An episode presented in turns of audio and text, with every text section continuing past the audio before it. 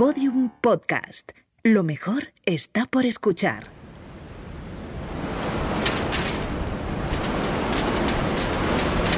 Cuando me perdí en aquel rally Costa de Marfil-Niza y estuve cuatro días en el desierto, pensé que todo acababa allí mismo. Pero lo cierto es que a lo largo de aquellas jornadas me dejé ganar por el encanto de las dunas. Me repetía continuamente que si lograba salir de allí, organizaría una prueba en un lugar tan remoto y adictivo como el desierto. Lo conseguí. El Dakar acababa de empezar. Road to Dakar 2024, un podcast de Audi.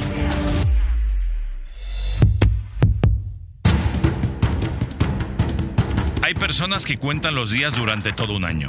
Hay otras que tienen activadas incluso alarmas en sus teléfonos móviles que se lo recuerdan. Y es que cuando llega el frío, llega también el rally más duro del mundo. Llega el Dakar.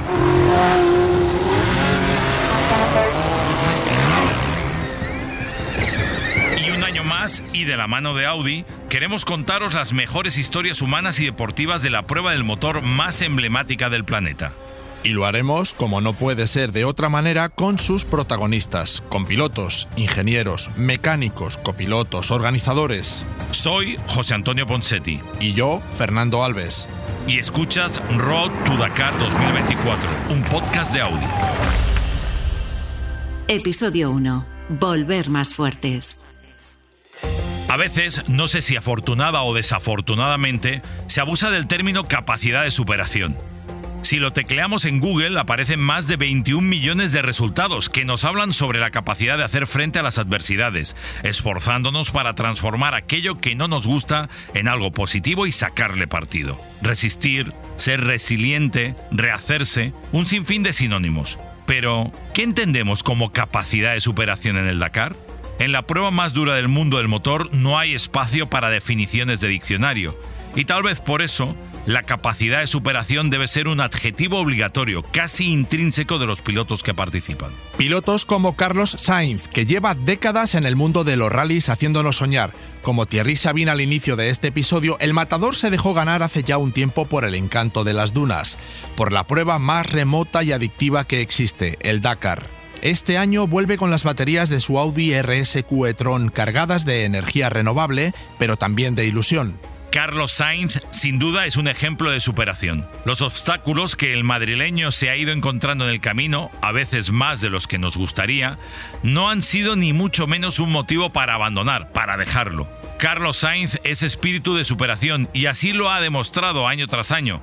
Carlos, bienvenido de nuevo a Road to Dakar. ¿Qué tal estás? Hola, ¿qué tal? Muy bien. ¿Vosotros? Muy bien, felices de escucharte. A ver, después de tantísimos años disfrutando y peleando a partes iguales y siendo ya historia, pero historia de la buena, del mundo del motor, em, cuéntame, ¿qué es para ti la capacidad de superación? Porque la vida te lo ha puesto difícil y fácil según cómo vayas mirándolo. No, bueno, a ver, yo creo que, el ADN de todo, el ADN todo deportista y esa parte ¿no? de, afán de de superar obstáculos porque el deporte en sí es, eso, el deporte en sí son metas, el deporte en sí eh, es preparación, el deporte en sí son alegrías y decepciones. Entonces, si no estás preparado para, para pasar eh, esos obstáculos, es muy difícil dedicarte al, al, mundo del deporte, ¿no? Entonces, en ese sentido, pues, pues yo, como todos los deportistas, pues hay días mejores, hay días peores, hay días que, uno tiene más, más fuerza, hay días que otro día tiene menos, hay días que una competición sale mejor, hay días que hay triunfos, hay días que hay decepciones. Ese es el mundo del deporte, el día a día del mundo del deportista y del deporte. Eh, Carlos, estamos ya a escasas jornadas de empezar una nueva edición del Dakar. Eh, en tu caso, ¿cómo la afrontas eh, personalmente? con mucha ilusión sinceramente con muchas ganas. Sorprendentemente a estas alturas de, mi carrera deportiva, pues con estoy entrenando a tope, quizá más que nunca. También la experiencia te, te manda esas señales de, decir, bueno, lógicamente cuanto más veterano es, más dedicación tienes que dedicar a, tu preparación, porque, bueno, pues tienes que, paliar otras cosas que pues, pues chaval de 20 años, obviamente, prácticamente que haga algo de deporte, pues no necesitaría muchísima preparación, ¿no? Cuantos más años vas cumpliendo, necesitas hacer más musculación, más preparación aeróbica si quieres luchar con gente más joven que tú. Y en ese es en el proceso que estoy y que llevo ya unos cuantos años porque obviamente voy, voy cumpliendo años. Entonces estoy en el proceso ese de entrenar bien, de llegar bien, de estar, estar en forma, de procurar eh, cuidarme lo mejor posible estos últimos meses de, antes del Dakar para tratar, como digo yo, de sufrir lo menos posible luego allí. Ha sido un año duro, Carlos, con mucho trabajo. El coche llega al desierto de Arabia más que testado. Me acuerdo que en el podcast del año pasado nos hablaste del vínculo que se creaba entre coche y piloto. Y no sé si podemos decir este año que ya tenéis una relación más seria y formal o qué. No, bueno, son cosas que se dicen. El coche este es un coche muy, muy complejo, que hace falta un equipo muy potente detrás para gestionarlo, para para mm, analizar cada día un montón de cosas, un montón de datos y, tratar de anticiparse a cualquier problema que pueda ocurrir. ¿no? Hay que multiplicar o multiplicamos por cuatro eh, las posibilidades ya que llevamos cuatro motores. Entonces es, es un coche que requiere de un gran equipo, de grandes profesionales e incluso a pesar de eso el reto es mayúsculo porque eh, intentar ganar un Dakar con esta tecnología con tanto tiempo de anticipación, es decir, no hay nadie ni que se le haya pasado por la imaginación preparar un coche similar a este, ¿no? Entonces Audi ha sido en ese sentido muy valiente, muy valiente en, crear el concepto, muy valiente no solo en crear el concepto, en desarrollar el concepto, en presentarse hace ya dos años a, intentar ganar esta carrera mítica y, bueno, en ese sentido, pues nosotros los pilotos estamos tratando de ayudar a, que el proyecto pues acabe con buen fin, ya que este es el último año, ¿no? Estamos, Carlos, ante lo que es la quinta edición del Dakar por tierras saudíes. Eh, este año se parte de Al-Ula y, después de atravesar el país dirección al Empty Quarters, se regresa hasta Yabú, a orillas del Mar Rojo. Eh, David Castera, director deportivo, ha prometido grandes tramos de, dura, de dunas y de navegación. ¿Con qué crees que os va a sorprender este año la organización? En los últimos años estamos viendo unos Dakares especialmente duros. Bueno, ese es el, también como es lógico, la personalidad de esta carrera es esa. El ADN del Dakar es resistencia, carrera dura y, por eso David Castera pues cada año trata de, buscar en su, pues no sé, en su preparación, en su imaginación el ponernos retos difíciles a nosotros, a las marcas, a los pilotos. Y, este año, pues por ejemplo, ha puesto una etapa que la llama 48 horas, donde nos darán la salida un día, a las 4 de la tarde, estés donde estés, eh, tienes que pararte en el siguiente campamento porque habrá varios mini, mini campamentos a lo largo del desierto. Te paras, te dejarán una tienda de campaña y un saco para, para dormir y descansar unas horas y el día siguiente pues eh, tienes que, salir y acabar la etapa, ¿no? Eh, no tienes mecánicos, no vas a tener una, pues es una tienda de campaña, un saco de dormir y te darán algo de comer, no tienes ducha, no tienes nada y, y, bueno, pues tienes que, sobrevivir un poco a esa etapa de 48 horas durmiendo ahí en mitad del, desierto, ¿no? Entonces, este año esa es la gran novedad y bueno, me imagino que pues esto es simplemente la, la, novedad este año, pero luego habrá como siempre pues etapas ya he visto que hay etapas duras, etapas largas. Normalmente las etapas muy largas no son las que más miedo me dan, porque suelen ser rápidas. Quizá cuando ves una etapa de 200, 250 kilómetros es cuando tienes que, que pensar que el hecho de que sea corta en kilometraje significa a lo mejor que la media es más, más baja y por lo tanto es una etapa más dura, con más complicaciones. ¿no? En la carne nunca se sabe lo que te vas a encontrar al día siguiente, da muy poca información, es más, ahora solo la recibes prácticamente eh, eh, al día siguiente por la mañana antes de salir y por lo tanto es, eh, es sorpresa tras sorpresa. Hablabas ahora mismo de la crono de 48 horas, que es como muy bien dices, una de las novedades este año. Eh, al final es eh, Lucas y tú, tú y Lucas, codo con codo, para ver eh, cómo vais solventando todo, con, esos días incluso sin mecánicos. Oye, ¿esto se prepara antes? ¿Esto, esto se habla, se negocia de alguna manera? ¿Cómo, cómo, cómo se afronta, por ejemplo, una cosa como esta crono de 48 horas? Bueno, yo creo que dependerá mucho de cómo lleguemos. No es el primer día, ¿no? Me parece que está más o menos quinto día o sexto día de la sí, sí, a mitad habrá más o menos. Habrá que ver cómo, cómo vamos. Habrá que ver, no va a haber trazas de motos delante, es obvio que el que ya habrá camino pues va a perder. Si decides hacer una táctica de, de bueno, el día anterior ir despacio mm, para no salir delante y, y a lo mejor pues, pues pues no sé, depende de cómo esté la clasificación, pues rodar dos coches juntos. Obviamente eso quiere decir que hay uno de los dos que ha perdido tres minutos porque salimos de tres en tres minutos, ¿no? Eh, pero a lo mejor es una buena táctica perder tres minutos y, rodar el resto de la etapa eh, los dos coches eh, conjuntamente y, y, de alguna manera si surge cualquier problema pues, pues puedes ayudarte, ¿no? Todas estas cosas me imagino que cuando llegue el momento y sobre todo la etapa anterior, ¿no? Porque esa etapa de 48 horas probablemente la prepares con anticipación, porque dependiendo de cómo quedes en la etapa del día anterior, sales a esa etapa, ¿no? Claro. Carlos, estamos hablando de un concepto de carrera, por tus palabras y por lo que se, todos de lo que se desprende, que el concepto familia, eh, tanto por lo que significa la relación con tu copiloto como con los mecánicos, pues es muy importante. Y hablando de ese, de ese tema de familia, vimos que el año pasado tu hijo estuvo contigo en muchas jornadas del Dakar o en varias, ayudándote, apoyándote. ¿Cómo de importante fue para ti esto? Eh, ¿Este año vais a repetir? No lo sé, no lo sé. Bueno, realmente estuvo dos días, ¿no? Dos días mm, nunca había estado y, más que nada apoyándome, ¿no? Es un apoyo moral que, es bonito, se aprecia. Me hizo ilusión que estuviesen, además fue al principio del rally que íbamos liderando. Y, bueno, también estuvo mi mujer, estuvo Reyes, que era la primera vez también que iban al, Dakar. Pues hombre, si surge la oportunidad, espero que se animen, porque pues creo que lo pasaron bien y para mí es cierto que es un buen apoyo moral. Oye, y van a afrontar, por ejemplo, Reyes, tu mujer, tus hijas, van a afrontar otra vez el Dakar en ese perfil o este año es más de pasar eh, las fiestas en casa y, ya te irán viendo por televisión en tus llamadas eh, cómo va la cosa? No sé qué plan, no sé si van a ir o no. Mm, eh, que este año, por lo menos pasamos fin de año aquí, que llegamos pues ya muchos años sin, sin estar el día de, Nochevieja en en casa.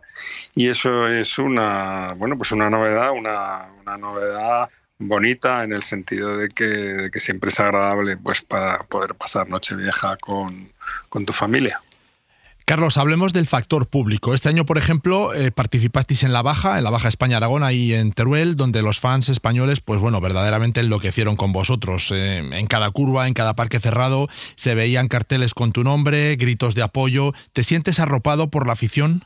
Por supuesto que sí. Eh, la afición española siempre, siempre ha estado ahí con los, pilotos españoles y, conmigo, desde luego, siempre me ha estado apoyando y así y así lo he sentido. Aprovecho cada oportunidad pues, para dar las gracias por, porque siento ese aliento, siento ese apoyo.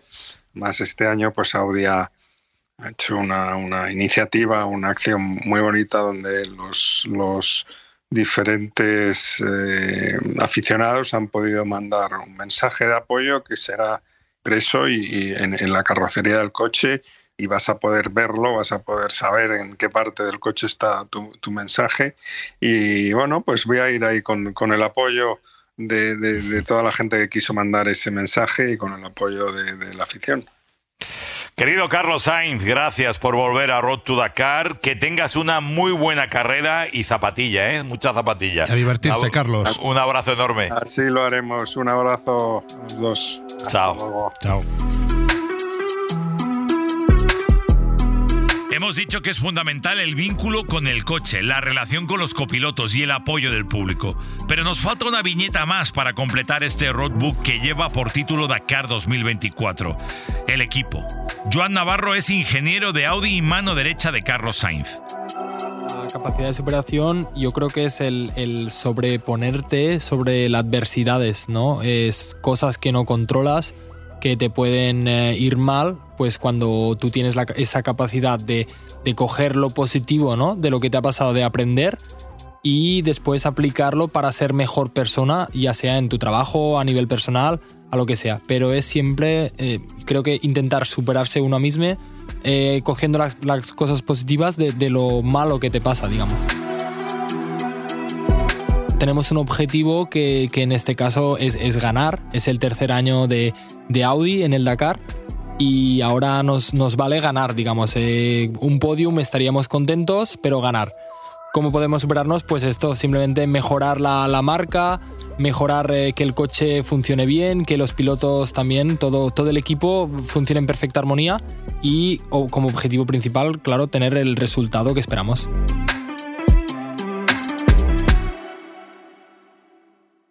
Sumamos una nueva voz a este primer episodio de Road to Dakar 2024, la de Isidra Esteba. Isidra Esteba, muy buenas. Hola, muy buenas, encantado de estar con vosotros. Sin duda tú eres un ejemplo de superación. Empezaste a correr rallies en moto, pero tuviste el accidente de 2007 y todo cambia. Cuéntanos. Bueno, naturalmente hay como dos periodos en, en mi carrera deportiva, uno que fue fantástico en el mundo de las motos y que ostras, conseguimos estar o formar parte de aquel pequeño grupo de pilotos que tenía opciones de ganar el Dakar. Y bien, ostras, en 2007 el accidente, pero, pero bueno, yo creo que ahora estamos en otro momento que es uh, muy bonito también, que es con los coches. Uh, ostras, uh, creo que soy un afortunado por poder continuar estando en el mundo de las carreras y aparte en una categoría y una especialidad que son la élite del, del automovilismo y así que contentos, contentos de, de cómo estamos ahora. Y sí, desde entonces eh, has demostrado año tras año que pese a ese gran accidente, tu pasión sigue siendo el mundo del motor y por eso corres en vehículos adaptados. ¿Cómo fue dar ese paso y cómo lo vives a día de hoy? Bueno, es verdad que, que una vez tuve el accidente ostras, al principio no teníamos uh, ni idea de qué podríamos hacer ni cómo, ¿no? Pero sí que con Lidia, con, con, mi mujer, dijimos, ostras, vamos a hacer lo máximo para no desvincularnos de este mundo que nos apasiona, que es el mundo del motor, ¿no? Y sí es verdad de que luego, ostras, cuando hablamos de deporte inclusivo, uh, el automovilismo es un claro ejemplo de lo que es esto, ¿sabes? Personas con discapacidad y, y sin discapacidad corremos la misma carrera, afrontamos el mismo, uh, la misma dificultad y estamos en la misma clasificación, ¿no? Y eso es lo que me de esto, ¿sabes? No, no correr una, una, categoría especial en, en, un, en un campeonato especial, con, con, todo el respeto a todos los, los deportes que hay a, a, para discapacitados, ¿no? Pero me, me, gustó el hecho de ir a las carreras y sentirme uno más, estar en la línea de salida y delante mío pues estar Sainz, estar Nani Roma o Peter Ansel y ostras, y yo también estar allí, ¿no? Y esto ha sido fantástico. El año pasado, Isidra, fue un Dakar especial. Eh, incluso te escuché decir en varias ocasiones que había marcado una diferencia. Eh, ¿Por qué? ¿Qué, qué? ¿Qué tuvo de especial el año pasado? Bien, el año pasado por primera vez en, en, en, los coches, en la categoría de coches, teníamos un, un, coche, un Toyota Hilux T1 Plus de la máxima categoría, que esto nos permitía afrontar el Dakar con las mismas uh, armas que los demás, ¿no? A nivel técnico. Y la verdad es que fue apasionante. Es verdad que a dos días del final tuvimos un problema en las dunas y perdimos mucho tiempo, pero fue el primer momento que, que me encontraba en la salida de un Dakar uh, con un coche muy competitivo y con, con expectativas de, de, de luchar de tú a tú con con todos los pilotos, ¿no? Y la verdad es que fue fantástico y podemos dar continuidad a ese proyecto, que esto es lo mejor. Bueno, estamos a días ya, Isidre, de, de que arranque el Dakar 2024. ¿Cómo vas a vivir tú esta nueva edición? Bueno, hemos tenido tiempo de preparar bien el Dakar. Eh, tenemos un proyecto muy sólido con la gente de, de Repsol, de Toyota, de MGS, de KH7, que nos permite planificar bien la temporada. Hemos hecho la Baja España-Aragón eh, en julio, luego estuvimos en octubre en el Rally de Marruecos y creo que estamos muy listos para, para este Dakar 2024. El, el coche funciona súper bien, el equipo está muy cohesionado y bien, vamos a intentar ser muy competitivos en este Dakar 2024, que aparte estamos en una categoría donde hay más de 72 pilotos y, y creo que va a ser muy bonito. Oye, eh, te estoy escuchando y, con todo lo que cuentas, el Dakar es un buen lugar para demostrar que se puede luchar para conseguir los objetivos, tanto vitales como deportivos, y, en cualquier circunstancia, porque tú eres un ejemplo de ello. Bueno, naturalmente el Dakar, si te gusta el mundo del rally ride, uh, es la carrera más internacional que hay, ¿no? Y, y, es donde hay la máxima competencia, ¿no? Uh, es una carrera donde van a estar todos, ¿no? Luego cada uno, pues, uh, tiene un, un, lugar y un momento, ¿no? Pero en, en mi caso sí, todo el año estamos preparando todo para esta carrera, que es la primera carrera del Campeonato del Mundo del año 2024, ¿no? Pero aunque hay otras carreras, que habrá uh, carrera en Argentina, en, en, Abu Dhabi, en Portugal, en Marruecos, el Dakar siempre es una carrera muy, muy especial. ¿Por qué? Porque es la más larga, porque es la que tiene mayor dificultad y es la que hay más kilómetros uh, de especiales. Isidra, tu caso, como el de otros pilotos del Dakar, sirve de ejemplo para las generaciones que vienen por detrás.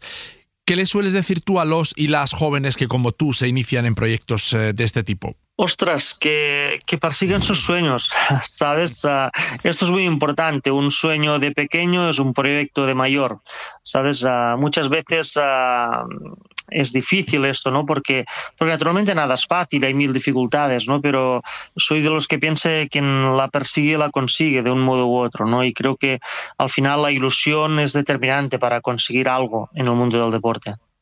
Qué bonito. Y, y el Dakar eh, siempre es un rally en el que siempre está dispuesto a seguir mejorando, ¿no? Que se adapta un poco, o al menos es la sensación de los que vemos desde fuera, eh, que se adapta a la sociedad que vivimos, ya sea a través de las energías renovables, por ejemplo, como ahora lo está haciendo Audi, o en la integración eh, e igualdad reales, como es tu caso, ¿no? O el de muchos pilotos.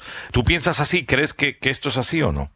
Sí, sí, sin duda. El, el Dakar es, un, es un, un, evento que ha sabido adaptarse a todos los cambios, ¿no? Cambios de continente, cambios tecnológicos y cambios de nuevas energías, como tú muy bien comentabas. Uh, desde hace algunos años vemos compitiendo a vehículos eléctricos, vehículos híbridos y ahora, lleva la nueva, y ahora llega una nueva generación de combustibles uh, renovables, ¿no? Y, en esto, por ejemplo, nosotros desde, desde Repsol llevamos trabajando en el combustible renovable desde hace tres años y ahora ya vamos con un combustible renovable al 70%, hacemos todos los kilómetros de, de la pretemporada y del Dakar naturalmente con este uh, combustible y la verdad es que esto es un reto increíble ¿no? y, y, nos hace sentir orgullosos de contribuir de una forma tan, directo, tan directa a este cambio. Bueno, y casi se nos olvida, Isidre, preguntarte también a ti, que lo hemos hablado a lo largo de este episodio con varios eh, protagonistas, ¿qué entiendes tú por capacidad de superación? Bueno, al final uh, todos vivimos nuestra realidad, tenemos nuestros sueños